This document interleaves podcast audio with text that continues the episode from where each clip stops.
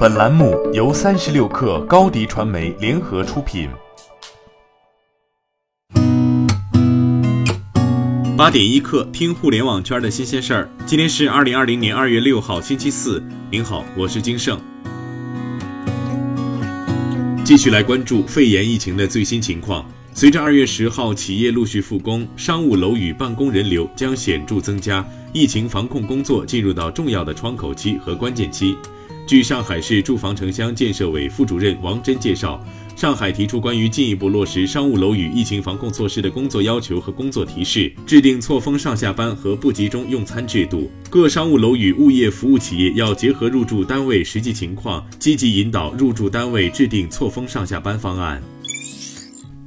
麦麦正在进行的职场人开工状态调研报告显示，百分之四十二的员工按照工作时间全天在家工作，百分之三十一的员工处于休假状态，但也有时在家工作，仅百分之六的人群返回办公室上班。此外，大部分人群在家办公的状态较为随机，百分之四十一的人群有工作时才做，百分之二十七的人群与上班时同一时间开始工作。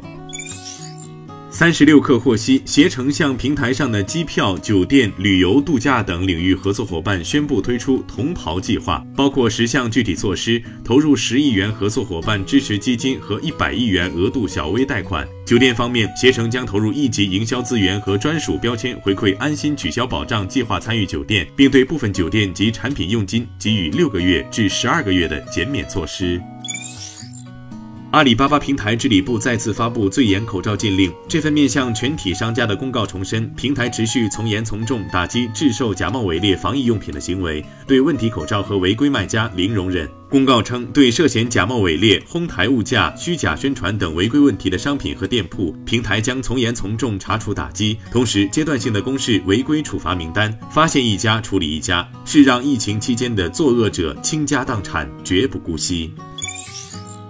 四库集团正式推出同城极速达服务，北京用户购买奢侈品可实现五环内两小时送达。四库方面介绍称，北京同城极速达服务的配送范围为北京五环以内，发货时间为早九点到晚十七点正常发货，当日十七点以后至次日上午九点前的订单将于次日十二点前完成发货。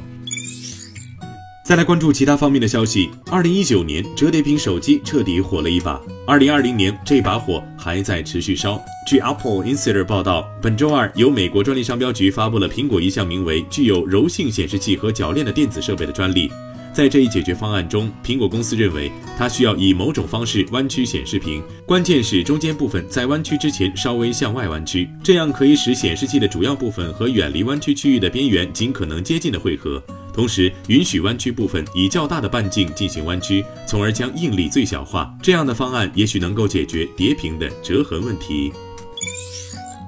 特斯拉将进入共享出行赛道。特斯拉计划上线拼车应用程序，意味着特斯拉在实现完全无人驾驶之前引入人类驾驶员。马斯克在上周的财报会议上曾经重申过这一计划，并表示，在组建起像 Robotaxi 这样的车队之前，实现汽车共享是有意义的。因为我们可以在监管机构批准自动驾驶之前，先开始共享业务。早在2019年特斯拉自动驾驶日上，特斯拉宣布 RoboTaxi 服务将最快于2020年上线。按照马斯克原先的设想，车主在激活 FSD 功能加入特斯拉网络之后，通过新发布的 App 将自己的特斯拉电动车加入到网约车车队中，也可以用 App 叫车出行。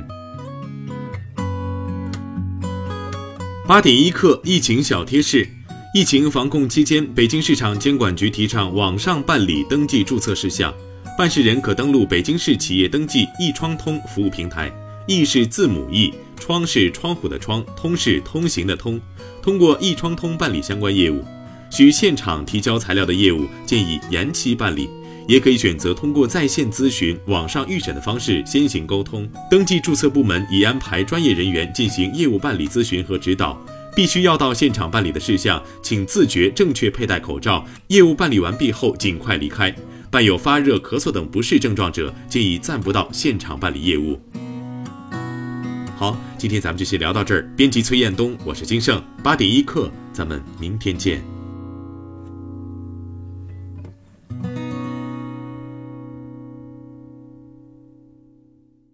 欢迎加入三十六氪官方社群，添加微信。Baby 三十六克 b a b y 三六 k r，获取独家商业资讯，听大咖讲风口，聊创业，和上万客友一起交流学习。